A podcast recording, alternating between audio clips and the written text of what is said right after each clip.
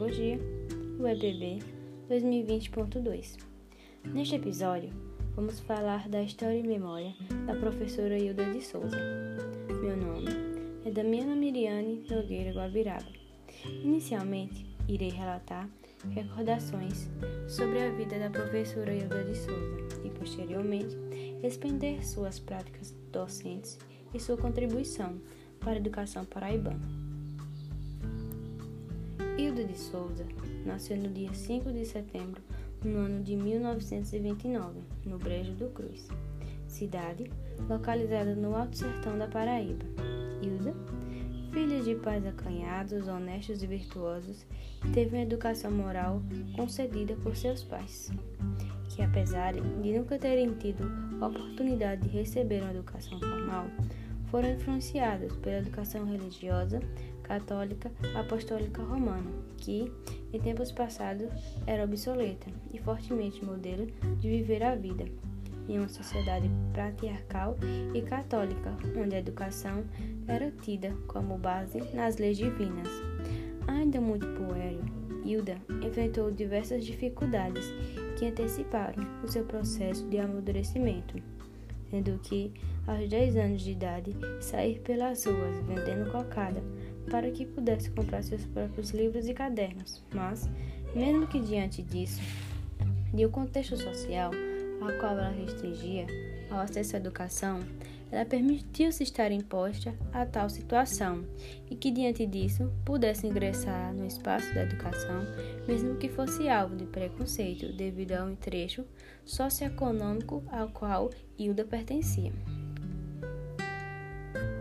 Diante disso, em 1939, ela dá-se início aos seus estudos em uma escola feminina em Brejo do Cruz. Logo, aprendeu os conhecimentos matemáticos, os primeiras letras e desenvolveu também o método da escrita e da leitura. Em vista disso, deu-se sua escolha a seguir o magistério primário, associado por ela como vocação, dom, missão e chamado de Deus. Esses são alguns dos termos que ela se referia-se ao amor à profissão. Para Hilda, além de ser uma professora de magistério primário, é preciso ter vocação para poder exercer a profissão.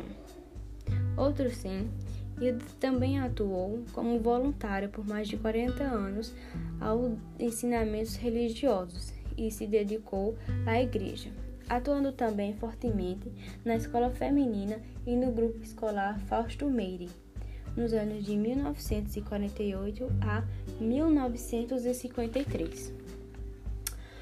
O seu ativismo educacional deu-se início no ano de 1946, onde se corroborou a sua trajetória docente, dando aulas particulares em algumas residências no Brejo do Cruz.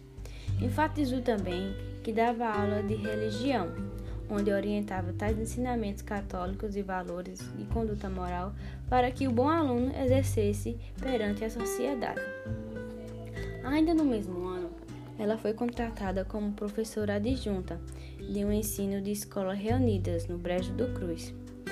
Já em 1 de dezembro de 1947, Hilda de Souza participou do seu primeiro concurso público, o qual o possibilitava lecionar ao município do Brejo do Cruz e que também determinava suas habilidades para o magistério. Diante de suas aprovações, fez com que ela fosse contratada como professora permanente.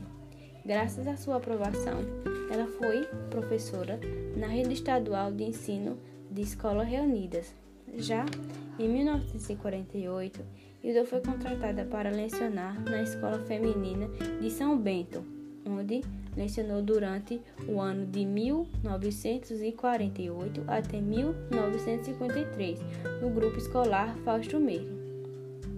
Diante disso, seus métodos pedagógicos da professora Hilda de Souza abrangia seus conteúdos e consistia na história, na geometria, na geografia, na aritmética, na ciência, no português, abre aspas, gramática e literatura, fecha aspas, física natural e também asseguravam uma educação sobre a higiene da criança, da escola, do lar e dos alimentos.